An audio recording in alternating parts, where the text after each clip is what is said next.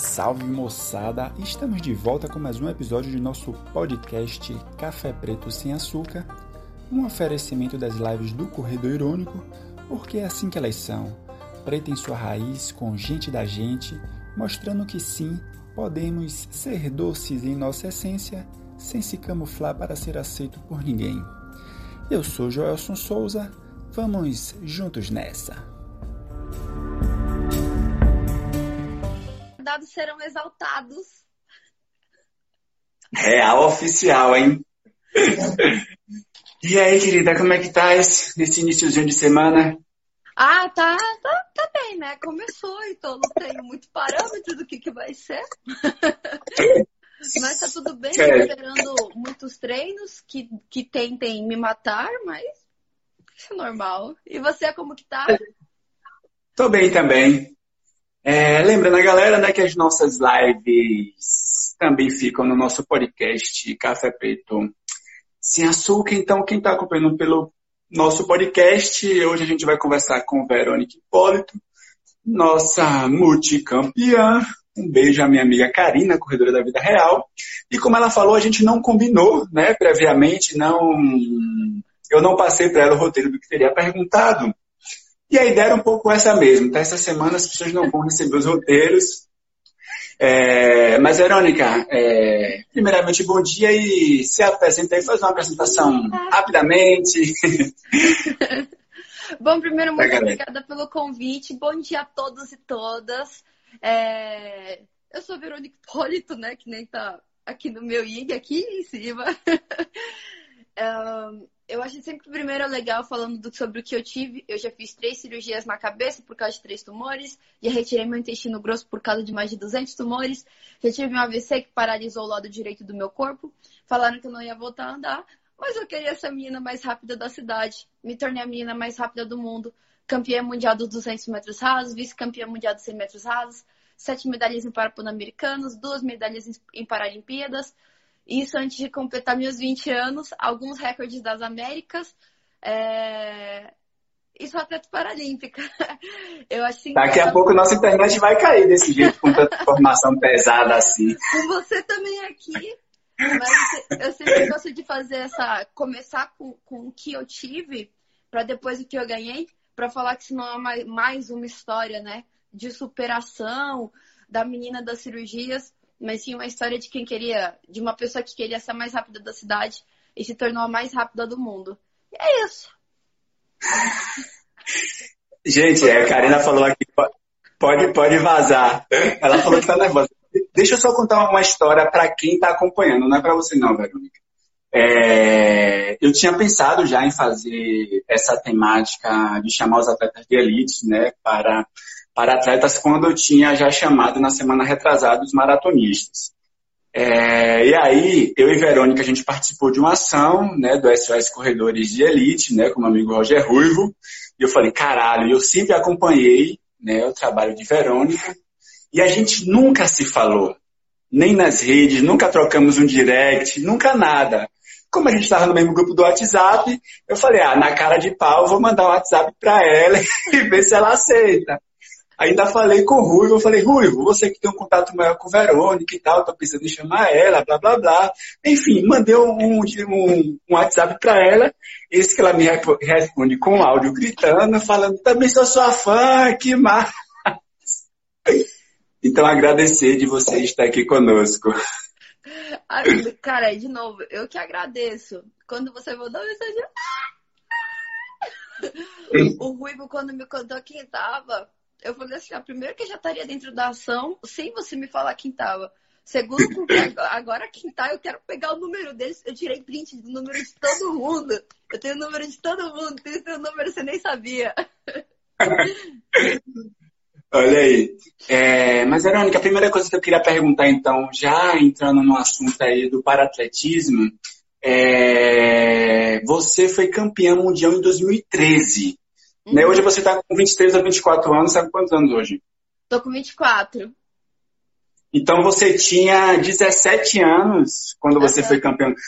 Como é que foi? foi? Foi o seu primeiro evento mundial? Como é que foi estar tá participando do evento mundial lá em Lyon, na França, em 2013? e voltar com a medalha de ouro, voltar com uma campeã mundial do atletismo?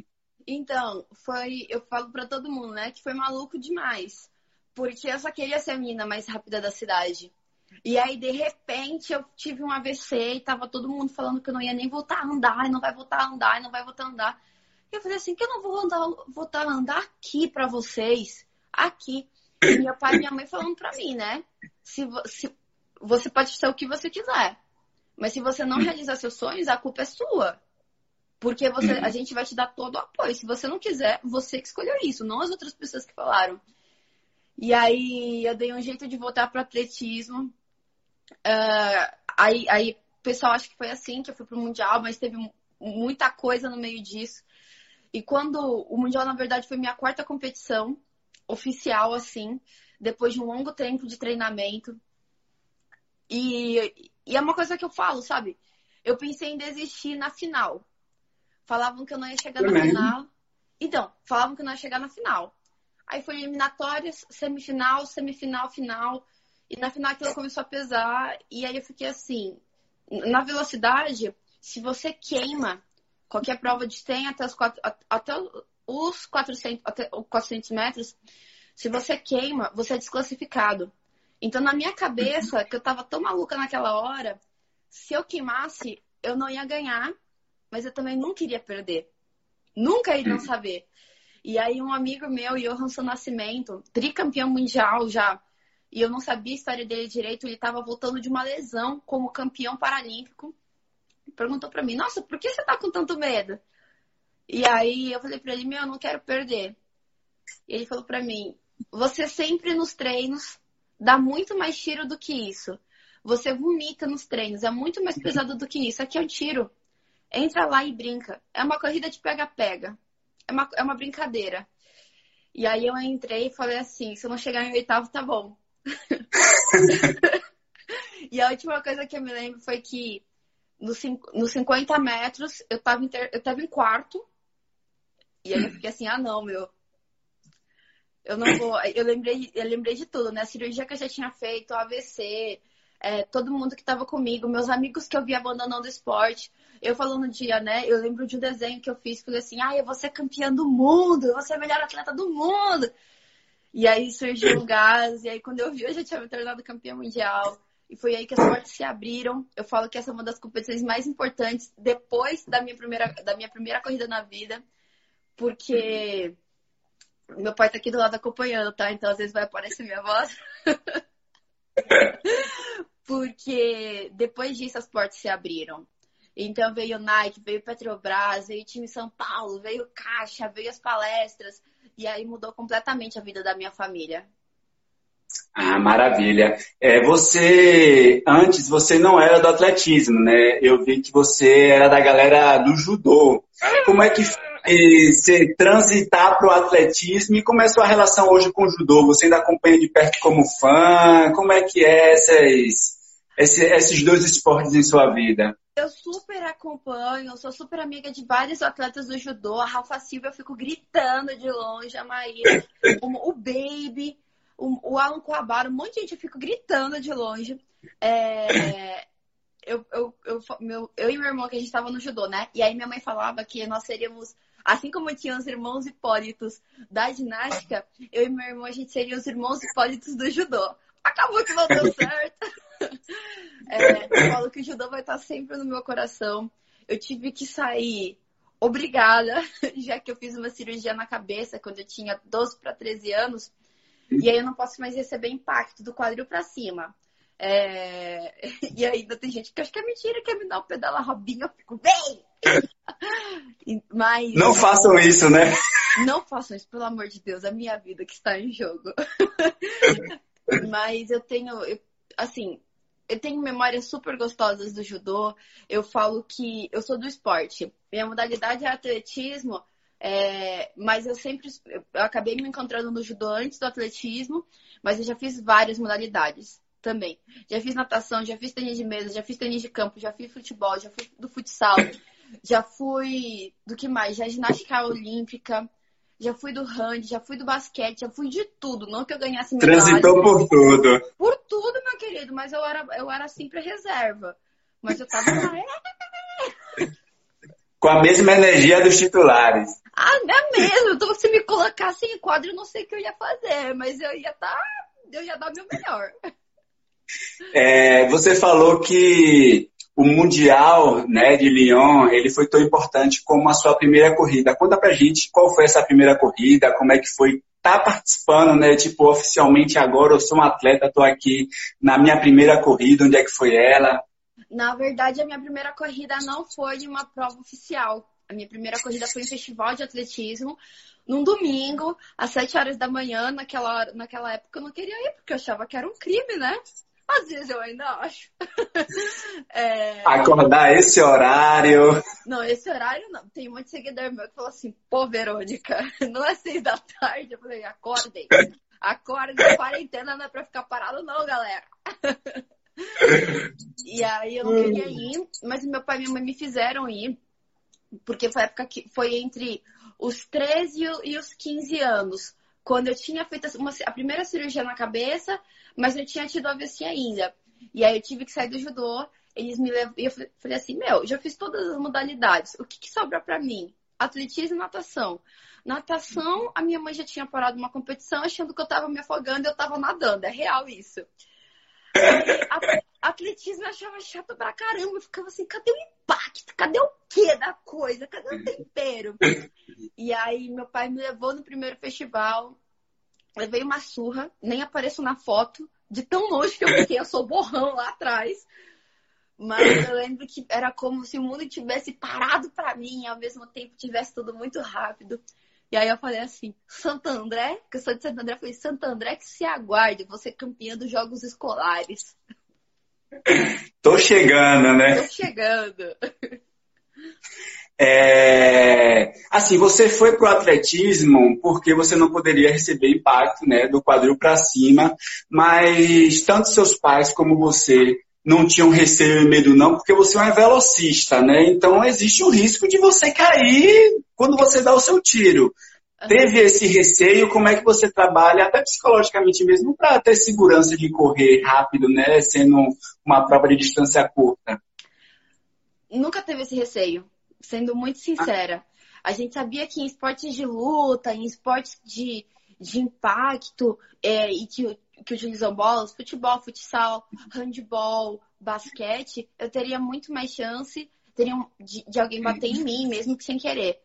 Algumas pessoas querem bater de propósito, mas vou deixar isso pra outra live. é, e assim, eu falo que o atletismo é o meu grande amor. Então eu entro lá e eu esqueço de tudo, literalmente. Quantas e quantas vezes eu aposto que muita gente que tá aqui, você também, a gente não tá na corrida porque é, ai, só por causa de medalha, sabe? Eu acho que a medalha uhum. é que é a mais, é o temperinho. Mas a, a, é, a, corrida tá com a gente porque a gente ama ela. Se você, você é das longas distâncias, eu sou da velocidade, mas eu me lembro perfeitamente do dia que uma pessoa muito querida para mim morreu e eu fui correr. Eu lembro hum. perfeitamente do dia que eu recebi a notícia da cirurgia de novo. Falei pro meu amigo, falei assim, meu, por que comigo de novo? Eu já fiz uhum. tanto, tô cansado. O que que eu fiz? Não é justo. Se existe uhum. alguém, por que esse alguém? O que que tá acontecendo que eu não tô entendendo? Ele falou assim, vamos correr, vamos esfriar a cabeça. E eu corri, sabe? Então, uhum. Eh, se eu cair, eu me levanto, sabe? Se acontecer alguma coisa, já aconteceram tantas, três cirurgias, um AVC, mais de 200 tumores. Se acontecer mais uma, eu vou passar. Eu tenho certeza disso, sabe? Ah, total, pode crer. É, o seu amigo tá... Talmente tá aqui falando, ó. É, Verônica acordada a essa hora. Você acordada a essa hora, Tommy? Eu não sabia que ele acordava essa hora. Mas agora eu Tá vendo vocês fazendo as pessoas acordarem cedo? Vocês não, né? Vão colocar a culpa em mim que eu sei. Então, né? Só um minutinho que eu preciso fechar a janela que tá morando aqui em casa. Quem sabe faz ao vivo, galera. Então, a partir de agora, isso aqui é a Verônica cuida da live, é ver, ver Hipólito com o corredor irônico. Voltei, não te deixei muito tempo sozinho, não. Ah. É, então, é, voltando, é, uma coisa que eu queria conversar contigo também, eu queria saber o que você pensava. Hoje a gente tem, digamos que, uma baixa visibilidade do paratletismo como um todo. Assim, eu vou conversar na quarta-feira com Vanessa, né? Nossa amiga.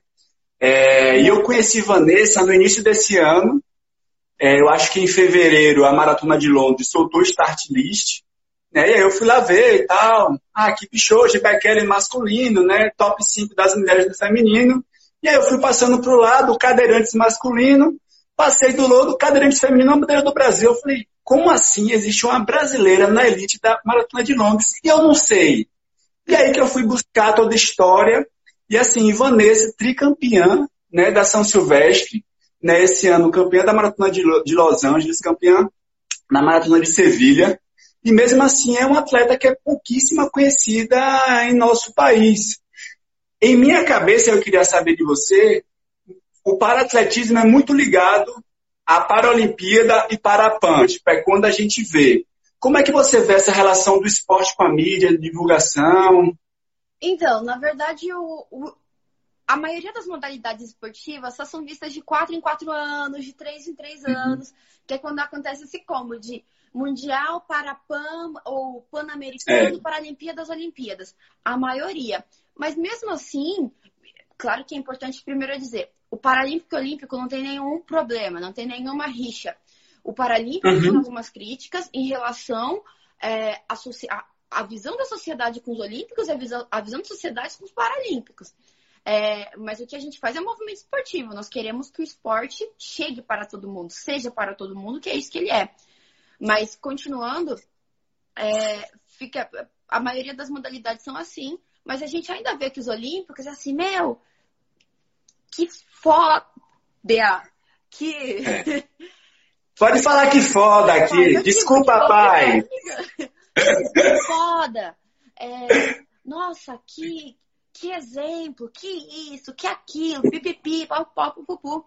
Alguém fica num quarto lugar, que é o quarto lugar de respeito, e o pessoal fica assim, nossa, meu, parabéns. Dá de, ó, aquele take my money. Pega o dinheiro, toma seus patrocínios. Paralímpica não, Paralímpica. Meu, que superação, hein? Que superação. Aquela menina teve um AVC e tá andando. Olha ali, aquela ali, a, a Valéria, não, Vanessa, Vanessa.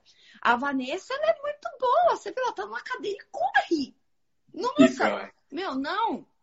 Não, não, não, não, não, não. A gente tem que tirar toda essa questão do preconceito. Ninguém quer falar que é um preconceito. Todo mundo fala que é uma forma de falar. Não é. Eu acho que já o termo deficiente não é legal. Porque o que é um deficiente? É que falta algo. Espera um pouco. Hum. Falta algo para mim em relação a você na hora de andar. Falta algo para a Vanessa em relação a você também na hora de andar. Mas vai desafiar a Vanessa. Provavelmente ela vai te dar um pau em qualquer outra pessoa que estiver aqui. Repito, qualquer um que estiver aqui. A Vanessa pode pegar os 5, 10, os 15, os 21, o, os 42, quase errei aqui. que ela vai dar um pau. E assim, vão, mas muita gente vai ver o quê? A cadeira de rodas. Muita gente pode vir qualquer um aqui vir comigo uma prova de velocidade. Qualquer um aqui. Eu posso fazer um treino inteiro e me pegar no final do treino. Que eu ter, que eu posso ter desmaiado. Eu sei que vou ganhar. E aí quem vira deficiente, sabe? Então o preconceito já começa na palavra. O preconceito começa quando algumas marcas não querem se associar a atletas paralímpicos porque falta algo neles e na empresa não falta uhum. algo.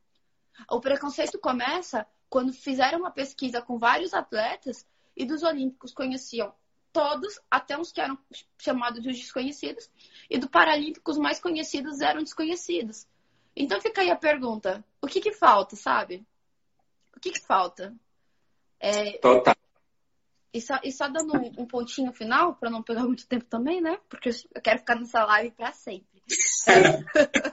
Dark do corredor irônico. É... Cara, futebol é legal? É muito legal. É muito legal. Mas não é a única modalidade esportiva existente na face da Terra. Meu, Sim. eu não quero ver o VT do Sub-15 de 1900 bolinha, pelo amor de Deus. Começa, eu não quero ver o BT. A final do campeonato carioca que Renato Gaúcho fez um gol de barriga. Pelo amor de Deus, pelo amor de Deus. Fica, meu, é, parece que só tem isso para falar. Só tem isso para falar. Uhum. Assim, e aí fica assim, por que não colocam Por que não colocam umas Paralimpíadas? Por que tiram esses VTs, colocam um dia de momentos mais importantes, um horário, e começa a passar algumas competições? E não falo só do Paralímpico. Eu falo do badminton olímpico também, eu falo do futebol feminino também, eu falo do atletismo olímpico também, eu falo sobre o handball, o basquete olímpico também. Eu falo sobre tudo isso. Então, assim, não é só futebol que existe na nossa sociedade. Beijo!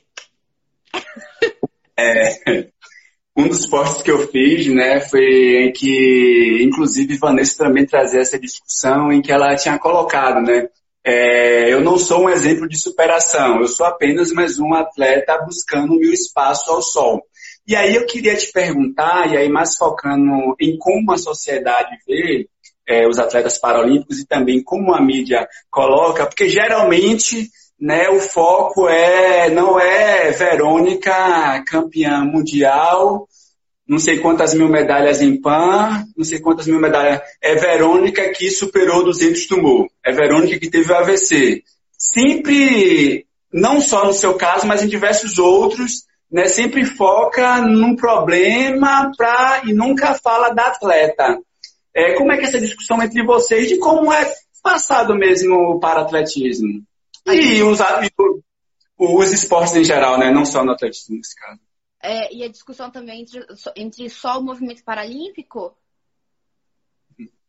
Não, é como, como é como é que vocês veem essa questão do foco sempre ser, por exemplo, numa doença que vocês tiveram? Tipo, nunca é, a reportagem não vai ser Vanessa é campeã para PAN. É Vanessa que Vanessa superou não sei quantos tumores. Mundial Olímpico Masculino.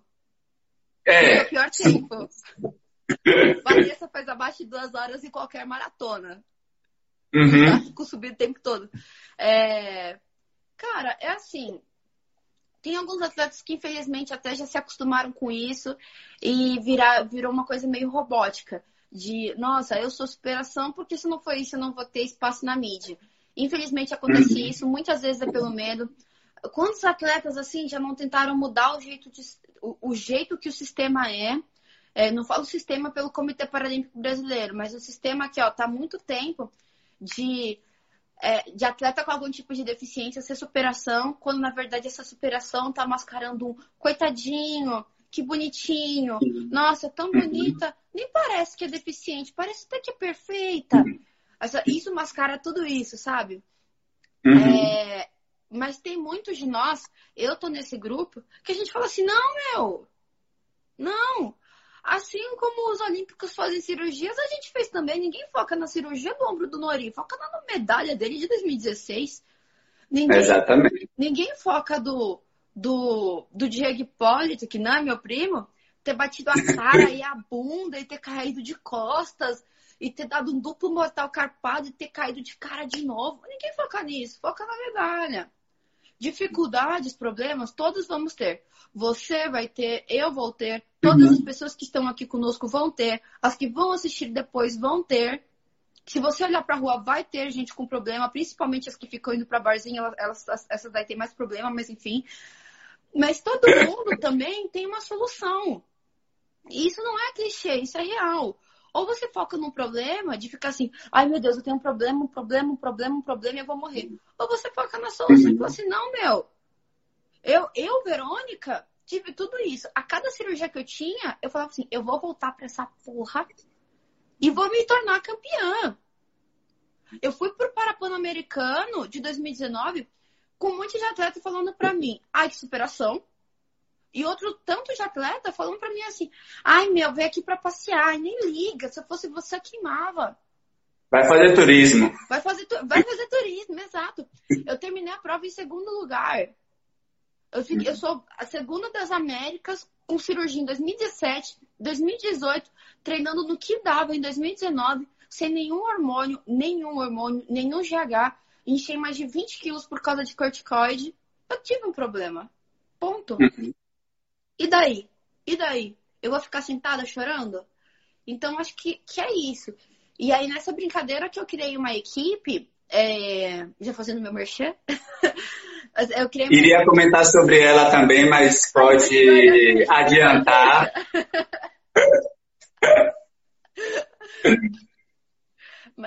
Não, pode. Vai, você ou eu? Joaquim, pô. Vai lá, vai lá. Ia jogar para o ímpar aqui. É... é... Eu criei o time Nauru por vários propósitos, sabe? Um deles foi reunir atletas que eu considero que têm valores e têm visões e sabem que têm missões. E não missões uhum. assim, ai, você tem algum tipo de deficiência, você tem uma missão nesse planeta até. Pelo amor de Deus. Pelo amor uhum. de Deus, sabe? A pessoa nasceu cega, ela vai fazer o quê, sabe? É. Você enxerga. Uhum. Você tem o seu jeito de fazer as coisas. Ela é cega, ela tem o jeito dela de fazer as coisas. Você é andante. Você tem seu jeito de fazer as coisas. A Vanessa cadeirante tem o jeito de fazer as coisas. Você não tem paralisia. Eu tenho paralisia. E aí? Cada um vai ter o jeito de fazer as coisas. E aí eu criei time Nauru por causa disso, por causa de toda a questão desse movimento esportivo, tanto olímpico como paralímpico, tá sucateado, esquecido, marginalizado, porque o Brasil tem um monte de atletas olímpicos e paralímpicos, atletas que não foram descobertos. A gente tem mais de 25 milhões de pessoas com deficiência, pessoas com deficiência, e que na maioria das vezes estão no farol ou estão trancadas dentro de casa sendo super, super protegidas. Eu falo assim, não, tem que ser isso. E o terceiro motivo é desse sucateamento, que foi assim o gatilho, o último gatilho é, que me fez falar assim, meu, vou criar uma nova equipe. Fui no gestor esportivo. Eu nunca tive, nunca não, na maioria das vezes eu não tive boas relações com gestores esportivos, mas tem me chamado de vagabunda por nada. Assim, vagabunda! Vagabunda é você. e, aí, e aí eu criei a Nauru. Que a Nauru tem um seguinte. Eu não queria que fosse associação, que fosse comunidade. Nauru. Nauru vem do Tupi-Guarani. Tupi-Guarani é do Brasil, são dos indígenas, significa forte, bravo, guerreiro, cheio de vontade, corajoso, no feminino e no masculino. Oi, Vanessa, tudo bem? É... Vanessa tá aí, hein? Todos os nossos atletas foram escolhidos a dedos. A gente já vai abrir para mais modalidades e olímpicas também. E o que eu quero é, é, que, assim, não que a gente seja a melhor equipe esportiva do mundo, porque as outras são fracas. Eu quero conseguir a fórmula de sucesso, conseguir parceiros, conseguir patrocinadores e falar para as outras equipes: tá aqui, ó, é isso que você tem que fazer, tome esses contatos, Agora você se vira, porque tá todo aqui o manualzinho e vamos mudar o esporte. Então, os paralímpicos muitas vezes não são é, valorizados. Assim como a elite da maratona também não é, é valorizada. Assim como vários outros. Mas enfim, desculpa. Tá, tá.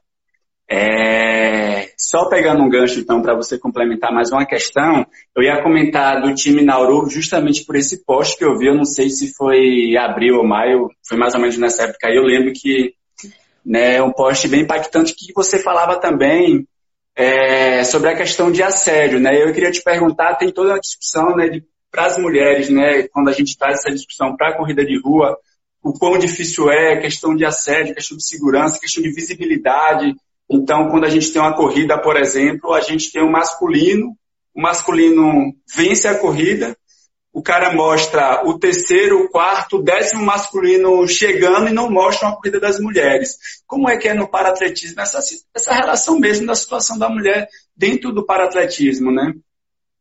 O que para você são as Olimpíadas? O que, o que, que é as Olimpíadas para você? O auge do esporte. Paralimpíadas também seria o auge do esporte para uhum. quem tem algum tipo de deficiência. Pois uhum. bem, 2016, Rio, me em Paralimpíadas. É... Eu tinha ganho uma medalha de prata, bati o recorde mundial, só que a outra menina ficou em primeiro. Bateu por um décimo na minha frente, menos de um décimo, foi 0,9 na minha frente. E a pergunta que eu recebi, a primeira pergunta que eu recebi de um jornalista foi: seu namorado não fica incomodado com o tamanho dos teus shorts? Foi mesmo? Foi mesmo. Puta que pariu. Tipo, até o nome foi. E eu peguei e falei assim, se ele fica incomodado ou não, isso não interessa. Porque interessa a mim como eu tô vestida. Interessa a mim o que eu vou fazer. Interessa a mim minhas ações. E somente a mim. Eu não tô ferindo ninguém. E aí a gente vê isso também e na maioria das outras competições. E maioria das outras modalidades esportivas. Aparece futebol masculino, aparece feminino? Com a mesma frequência? Vôlei masculino, vôlei feminino é com a mesma frequência? Handball masculino, handball feminino é com a mesma frequência? É, maratona, é. maratona masculina, maratona feminina é com a mesma frequência? Claro que não! E assim, uhum. a gente fala, né? Que infelizmente hoje é, é assim: são os homens aqui, aí o esporte feminino aqui e o paralímpico aqui. Sabe? Então a gente, a gente vê todo mundo aqui de baixo. É, mas, mas é aquela coisa, né? Ninguém quer falar que é preconceito. Quer falar que é o que a sociedade uhum. gosta, quer falar sobre qualquer outra coisa. Isso é muito triste. Só um último comentário. Ontem, ontem eu vi de uma, de uma corredora, não sei se você conhece, a Mari Lupatini. Não. Ela, eu acho que é Lupatini, não sei naquela, estou errando. Mas é, eu vi ela, ela postando no history que ela foi de top e calça pra feira. Top e calça. Beijos. E depois ela postou um history, que eu já imaginava que isso ia acontecer. Infelizmente, a sociedade não tá pronta para ver uma mulher de top andando no meio de uma feira. Agora um homem sem camisa, sim. Pode, de boa, né? Uhum. É Flórida. É... Eu queria voltar então para Rio 2016, que dá, digamos que dos eventos que você tem, né, o Rio 2016 acredito que seja um dos mais importantes por ser uma Paralimpíada e por ser em casa. Como é que foi a preparação e estar tá no pódio nas Olimpíadas do Rio? Eu moro com os meus pais, né? Eu moro com os meus pais, com meu irmão. Em 2000 e... 2015 eu operei e o único momento que eu fiquei real com eles foi depois, um pouco depois dessa operação. Porque 2016 eu não me lembro de vê-los. Não me lembro mesmo. Eu lembro que eu, eu, eu lesionei no início do ano. Falaram que não sabiam se eu ia recuperar tempo. E eu falei assim, não... vai, vai lá. Não, não, vá falando que eu, que eu vou ver aqui quem é da, da janela. Pode falar que eu tô ouvindo. Como quem sabe faz ao vivo agora também eu vou fazer minhas perguntas. Mas, é... enfim, é... eu, eu lembro que eu não tinha, não via eles e que em 2016, quando eles chegaram lá na arquibancada para me assistir, eu até estranhei, eu fiquei olhando assim, eu fiquei, caramba, meu, quanto tempo eu não vejo meu Oi? pai nem minha mãe. Bom, e aí, próxima pergunta, pessoal. Quem aqui quer me fazer uma pergunta? Vai lá, mulher. Uh, mas, mas o legal foi. Eu falo que dois, Rio 2016 foi uma experiência que não, não dá para você se esquecer. E aí eu entendi uhum. quando os grandes atletas falam que você não se esquece de uma Olimpíada nem de uma Paralimpíadas, porque é tão grande, sabe? É, é toda a experiência com todos os países, com o refeitório, com a vila, com a zona internacional, com a mídia que, infelizmente, é só naquele ano que o seu país te dá. Eu me lembro de ter lesionado no salto em distância e sair assim chorando, falar assim, meu, ferrou, ferrou, não vou conseguir correr os 400 metros rasos, já era. E uma pessoa que eu nunca vi na vida, e eu não sei até hoje quem ela é, gritou assim, Verônica, vamos! Depois de amanhã tem 400 metros. Vai com fé, vai dar certo. Fiquei, oi? Como assim, né? Eu lembro que. Só vou muito rápido antes que nosso tempo acabe. Eu lembro que. Não, vá, vá falando. Eu só vou clicar aqui, mas eu tô te ouvindo aqui do lado. Sabe, eu lembro que. É, todo mundo falava que não ia ter Paralimp... que, que as Paralimpíadas não seriam bem sucedidas, né, pessoal? Vamos lá, interajam comigo agora. Falavam que as Paralimpíadas não iam ser bem sucedidas, que os estádios iam estar vazios. E, e aí o, o dia que. É, o Parque Olímpico ficou cheio, o dia que mais teve pessoas é, assistindo as competições foram nas Paralimpíadas. Então isso foi maluco. Quando eu fui lá pro Parque Olímpico, que eu tô contando, falaram que as Paralimpíadas disseram que ia estar tá vazio, e foi o dia que mais teve gente. É, e aí eu lembro que eu fui lá no Parque Olímpico com, com o Ió também, meu amigo, e todo mundo ia parando a gente para conversar.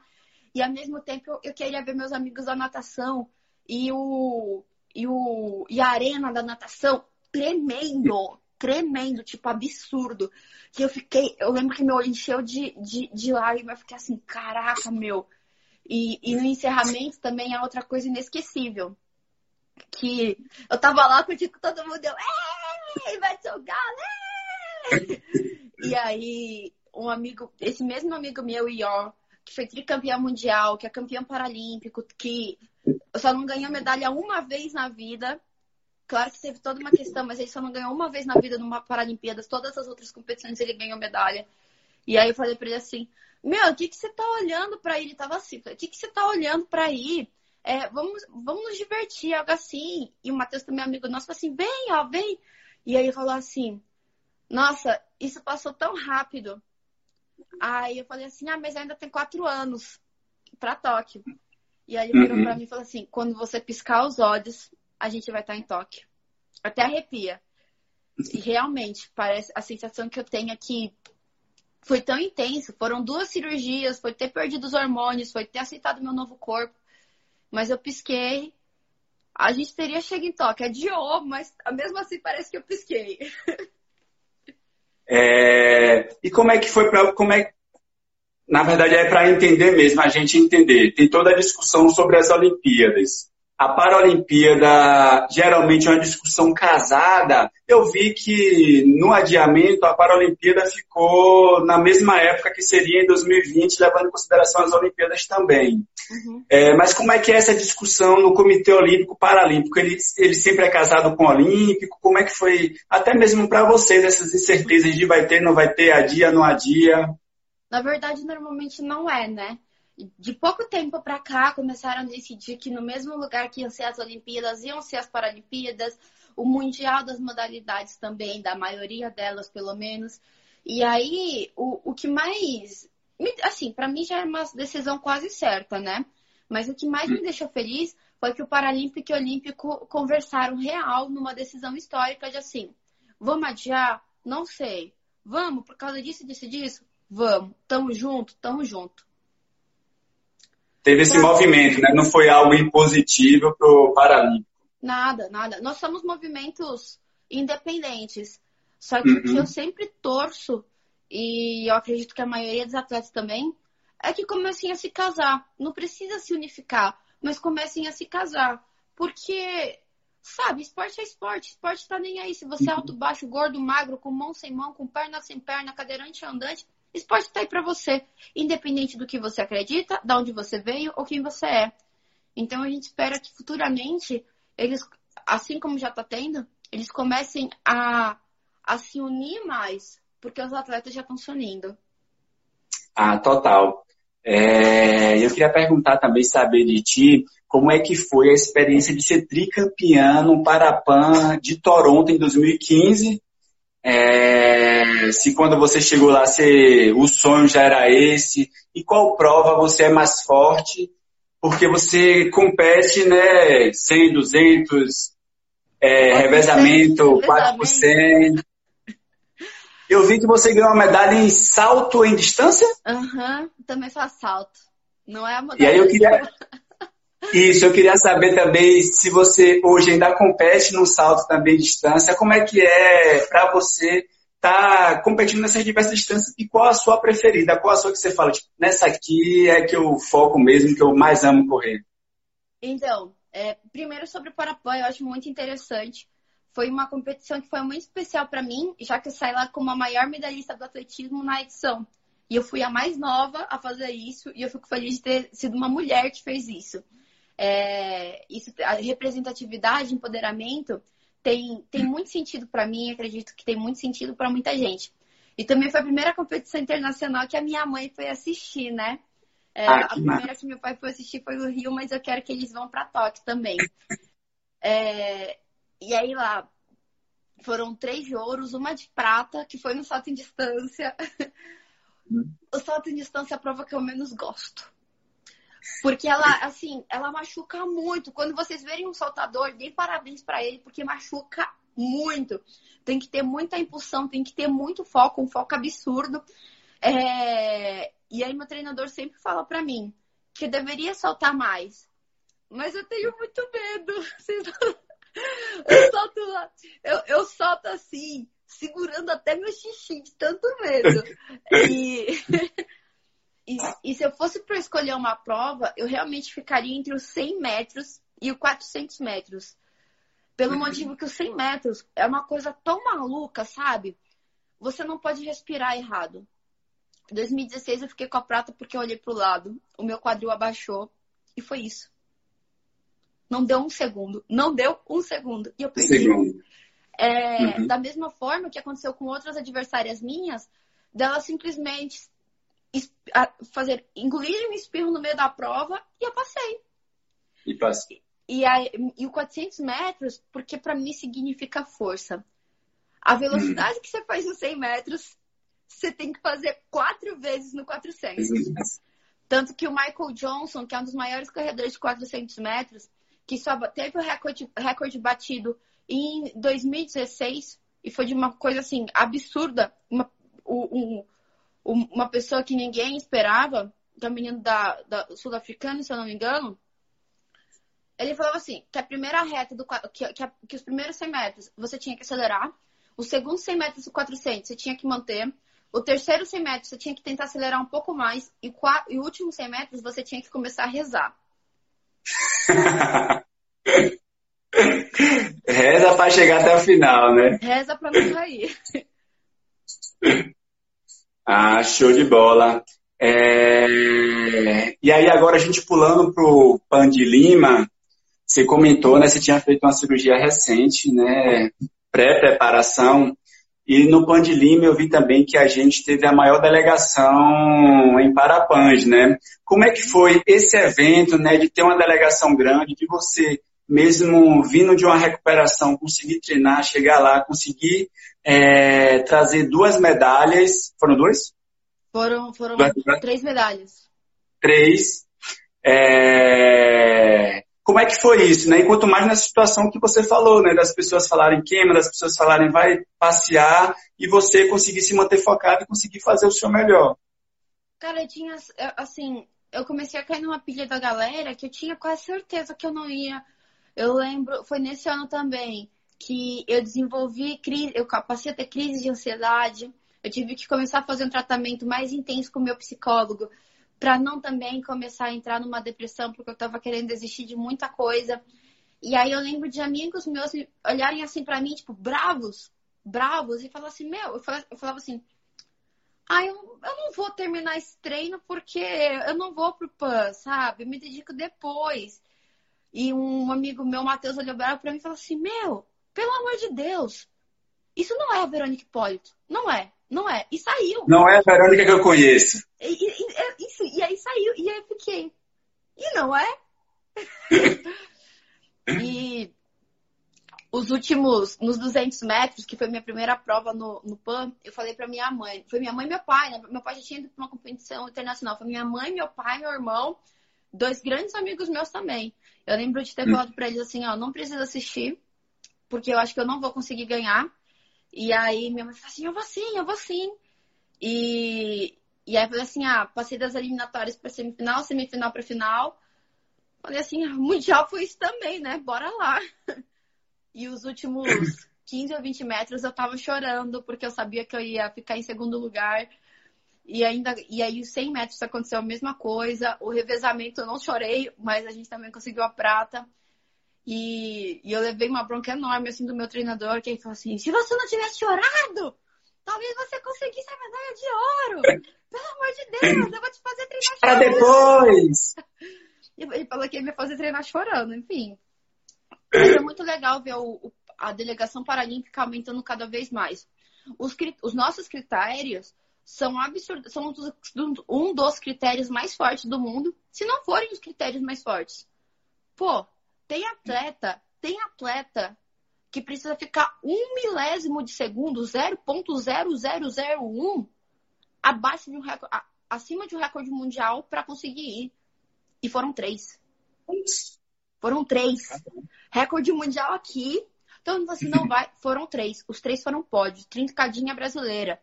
No 400 metros, não é incomum ver dois brasileiros no pódio. Existem alguns atletas que eu coloco muita fé neles, por questões técnicas, inclusive, que eu não duvido que pegue uma Olimpíada. E aí eu uhum. quero ver, porque tem um grande problema que, que a Confederação Internacional começou a tentar proibir atletas paralímpicos de competirem com os olímpicos. Uhum. Mas isso é para outra hora. É, isso é para outra hora. Porque eu tô... É, como é que foi para você se ajustar na pandemia, né? Mudar toda a rotina. Como é que Verônica conseguiu manter a cabeça ali no lugar? E se você hoje mantém algum tipo de treino específico, funcional, ou tem algum lugar específico que você consegue treinar com segurança? Não tenho, inclusive, eu estive procurando alguns amigos meus de outros estados, encontraram academias, encontraram até boxes de crossfit, fizeram acordos de ficarem lá de graça e não ter ninguém. Ou, ou no máximo ter mais uma pessoa com eles para ficar de olho se qualquer coisa acontecesse. Eu não consegui. E como eu sou de altíssimo risco também, eu falei assim, ah, meu, eu não vou jogar minha, minha vida fora, sabe? E por isso eu acredito que chega a hora de um atleta investir. E aí, é, conversei com uma academia, ela me emprestou uma bike no, no, início, depois eu aluguei. Aluguei uma esteira também mecânica, que não é aquela que você coloca a velocidade, mas você impõe a sua velocidade. Uhum. É, os pesos, alguns eu comprei, algumas bags, coisas de crossfit, outras coisas eu fiz com cimento, com tijolo, é, inspirado em amigos meus que também fizeram isso. E assim a gente vai indo, sabe? Eu tenho duas GoPros que eu já ganhei, uma câmera que uma vez eu ganhei de um amigo também. Aí eu coloco uma na frente, duas do lado, meu pai fica atrás do celular, um outro celular, meu treinador fica vendo. Aí eu jogo tudo pro computador, faço uma análise com o meu treinador. E é assim, sabe? E eu acredito que assim, o sonho não morreu, ponto. Só que vai continuar. Se tem uma segunda onda de pandemia, claro que não vai continuar. Uma medalha não é uhum. mais importante. Eu acho que assim, Olimpíadas e Paralimpíadas não são sobre medalhas. Não são uhum. sobre você ser campeão ou campeão olímpica ou paralímpico. Isso é sobre histórias, inspiração e empoderamento. Se para você ainda é sobre uma medalha, você não entendeu sobre nada. E aí eu, e, e aí eu continuo me esforçando todos os dias. Eu treino dois períodos por dia com meu treinador. E a gente vai se virando. Agora eu tô machucada, tive que fazer uma ressonância, né, para ver o que que é. é. Mas mesmo assim eu continuo fazendo o que eu preciso fazer. Eu faço abdominal, eu revejo todos os meus vídeos, eu revejo o vídeo de prova anterior. O sonho não morreu, o toque tá aí. Tá logo ali, hein? Cada dia, inclusive, mais perto. Piscou, chegou. É. Se há quatro anos atrás era piscou, chegou, imagina daqui a um ano. Então, então né? É, e você comentou uma questão que eu iria trazer agora, né? Infelizmente, para a Tristeza Geral da Nação, estamos chegando próximo ao final de nossa live, mas eu queria tocar nesse assunto agora, que era o quê? Que era a produção de conteúdo, né? Você falou que tem GoPro, GoPro e tal, você tem feito lives, né? Eu tenho acompanhado algumas. Como é que é nessa produção, é, Verônica, que produz esse conteúdo para a internet? E como é que você vê mesmo a produção de conteúdo né, no mundo do, dos paratletas? Ó, primeiro que eu quero ter umas aulas com você para tentar melhorar, né? É, eu acho que falta muitas coisas para. Vamos trabalhar junto. Eu tenho muito a que aprender com você, isso sim. Nada que tem que aprender, meu. Eu tô, eu, assim, eu vi o, o quão amador eu era. Eu tô começando a aprender. É, eu quero fazer mais vídeos. Eu falei que talvez essa semana eu comece a gravar para um canal que eu quero fazer, que eu acredito que tem que tirar essa coisa de superação, então vamos fazer da melhor forma possível. É, mas eu gosto muito. Eu sempre, a minha cabeça fica assim pipocando sobre que fotos eu posso tirar, que vídeos eu posso fazer. Na maioria das vezes eu não faço. Eu tenho, eu, eu, eu, eu tenho que fazer. Vamos colocar em prática, hein? Vamos colocar, vou colocar em prática, sério. Eu levei um. Eu sou tão amadora que esses dias postei algo do, do TikTok, sabe? Uhum. TikTok. TikTok. eu, levei, eu levei um bloqueio do Instagram, eu perdi 70% do meu engajamento assim, eu fiquei. O que aconteceu, né? O que eu fiz? E, mas, mas o bom é que é, eu tô aprendendo muito, eu sei que eu tenho que aprender muito mais, eu gosto muito de, muito de, de produzir. Eu acho que os paratletas em geral, eles são muito amadores nesse ponto. Eles ainda fazem muito assim, é, mais um dia, mais uma superação. É, que nem uhum. Dora Aventureira, sabe? E eu falei pra eles, para com isso. Teu, Tem atleta que é cego que, que não produz conteúdo porque o Instagram não é acessível. E aí a Uhum. gente tá numa briga com o Instagram agora, porque a gente tem atleta, um atleta cego na nossa equipe, que falou assim, o cara é tricampeão paralímpico! Como ele não passa conteúdo? Mas de pouquinho em pouquinho a gente vai melhorando. Ah, eu acho que a minha cabeça em questão de marketing e de produção de conteúdo, ela tá melhor, ela, ela, ela abriu muito e eu, eu quis começar a aprender mais quando eu abri a Nauru. Porque eu falei assim, eu quero produzir um conteúdo legal para Nauru. Então a gente está planejando um- uns comerciais para Nauru que não vão na Globo, vão no nosso Instagram mesmo. Corredor Irônico dos Gelson nos deu o espaço. Já está garantidíssimo. E Ô, Verônica, já alguém perguntou aqui qual é o seu perfil do TikTok, que a galera que tem TikTok aqui quer te seguir lá? Hipólito. Verônica Hipólito, vamos lá para também dar uma brigada agora com o Instagram. E, e só um, um ponto, um ponto muito pequeno. Eu acredito que Uhum. os para-atletas, eles têm medo de pegar o lugar de fala deles. Eu não gosto muito de falar para atletas, porque, apesar de ser a, ter- a terminologia correta, porque quando tem um advogado amputado de braço, você não fala que ele é um para-advogado, né? É, Uhum. então eu falo que é atleta. Atleta é atleta, ponto final. Depois você fala assim, ah, é amputada de braço. É, Mas eles têm um problema, eles têm um medo de, de querer ocupar o próprio espaço. Porque ultimamente tem muito pseudo comediante querendo fazer piada com a gente. E piada pra denunciar a gente, real. E aí a gente Sim, por isso. E depois eles têm medo de falar que coloca anão no bagageiro pra assustar a aeromoça, mas a gente coloca mesmo. Eles têm Uhum. medo de falar que a gente fica roubando a perna dos outros e falando assim, ó, toma, se a polícia chegar, você se vira e sai correndo. Mas é o que acontece. É o nosso lugar de fala. Então a gente tem direito de falar. Ah, legal. Então eu acho super importante realmente é, ter essa galera que produza, né? E eu acho que produzir conteúdo das diversas formas, né? Seja no Instagram, no TikTok, né? Vamos adianta esse canal aí do YouTube que a gente quer te acompanhar também lá pro YouTube. É, ajuda inclusive a gente, né? Que não tem tanto contato direto, né? Com o paratletismo, é, desmistificar essa ideia do senso comum, né? Que a, tá, aquele atleta ali é um exemplo de superação. Tipo, Não, Aham. tipo, todo mundo é exemplo de superação. Tipo, não é ele, entendeu? Exato, exato. Eu vou começar a Uhum. produzir. Eu vou te convidar pro meu canal também. Eu vou falar assim, de frente com Verônica.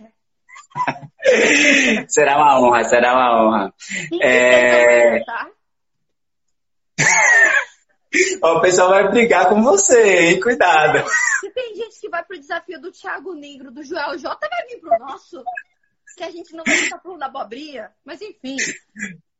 Você sabe que a galera fica me zoando, né? Que eu sou o primo pobre, né? O pessoal que acompanha o Negro fala, caralho, ele é o primo rico, você que faz 145 é o primo pobre. Rafael que está perguntando se eu sou para-atleta. Não, não, não sou não, tá, gente? Apesar de estar falando sobre o tema, não sou. Mais ou menos. A ver, a ver, é. E, Verônica, vou, a gente tem uns minutinhos ainda, queria deixar aí pra, pra ti, pra passar sua mensagem, falar o que você quiser e a gente ir fechando com calma. E desde já, puta que eu pariu, agradecer e te chamaremos mais vezes. Ah, Mandar um beijo pro seu pai também. Tá aqui do lado, tá aqui do lado, do quarto aqui do lado. Escutando minha voz. E eu queria te agradecer pela oportunidade, cara. Eu- o meu grito foi real quando eu te mandei no WhatsApp. Eu fiquei muito feliz de receber o convite, fiquei muito feliz de estar aqui com toda essa galera. Pessoal do Primo Pobre, valeu! valeu por estarem aqui. E é uma coisa que eu disse assim, é, quem quiser e puder acompanhar o time Nauru também, conhecer alguém que queira ajudar, por favor, é, tem muita novidade, tem muito projeto que a gente quer fazer, desde iniciação, escolar, ao altíssimo rendimento, olímpico, paralímpico. Então, se você puder dar um voto de confiança na gente, a gente agradece muito. E agora, parando de fazer merchan, é, é assim, para, para atleta é terminologia correta, mas é atleta. E se é um cadeirante, que nem vai vir a Vanessa, se é um. Se tem uma paralisia como eu, se é amputado, se é um anão, se é cego, meu, a gente tem que conhecer, sabe? Eles correm, eles nadam, eles saltam, eles são do altíssimo rendimento. Eles têm uma coisa um pouco diferente de vocês, um pouco diferente até de mim. Se você tiver dúvida do que fazer com alguma pessoa com algum tipo de deficiência na rua, ajudo ou não ajudo? Pergunte. Perguntar não tira pedaço de ninguém. Se você não sabe como chamar alguém com, com, com algum tipo de deficiência, com a terminologia correta, pergunte. A gente não fica bravo por, por, perguntar. Pelo contrário, eu acredito que essas informações deveriam e vão ser no meu canal é, mais divulgadas, amplamente divulgadas, para que a gente comece a conhecer mais. E todo mundo que quiser, com tudo isso passar, vamos combinar uma corridona lá no Centro de Treinamento Paralímpico, é um dos cinco maiores e melhores do mundo. E o churrasco é por conta do Joelson. Pô, caramba, eu já ia falar, tô nesse churrasco aí, hein? Só que por minha conta, a ver. Eu ajudo. Só, só também já dando uma dica, a Jussi que está aqui acompanhando a gente, a gente estava conversando esses dias, eu, ela e a Adriana, é, do quão raro é de a gente ver podcasts de mulheres corredoras ou até mesmo de mulheres atletas, né? Então a gente tem muito podcast, só que em sua grande maioria o podcast é feito por homens, né? Então eu até falei para a Jussi, Jussi e Adriana, bota esse podcast para rodar aí, vamos colocar a mulherada a produzir podcast então já pensa também e faz logo tudo. Podcast, canal no YouTube. Vai acabar isso, já vou te mandar uma mensagem falando assim, então vamos começar a produzir conteúdo, meu querido. Ó, tá marcado já o dia e a data, é isso, hein? Galera, não pode falar. Muito obrigada, pessoal, de coração. E só dando uma dica para vocês para as próximas lives. Perguntem o tempo da Vanessa no, nos 5 quilômetros, nos 10 quilômetros, no 21 e nos 42 quilômetros. Tenho certeza que vocês vão se surpreender. E pro Ismael, chamem ele de meu malvado favorito, que é o nome dele secreto. Colocarei isso na chamada dele na, na quinta-feira, não na quarta, depois da de Vanessa, já vou colocar meu malvado favorito. Queridíssima, muitíssimo obrigado mais uma vez. E vamos se falando aí agora, e vamos trocar ideia no WhatsApp aí para colocar para gerar esse negócio aí, hein? Valeu, viu? Muito obrigada mesmo. Valeu, valeu. Vanessa, se prepara que quarta é nós, hein? E eu vou estar aqui. Tchau, tchau. Valeu, galera. Bom dia. Tchau. Valeu, pessoal.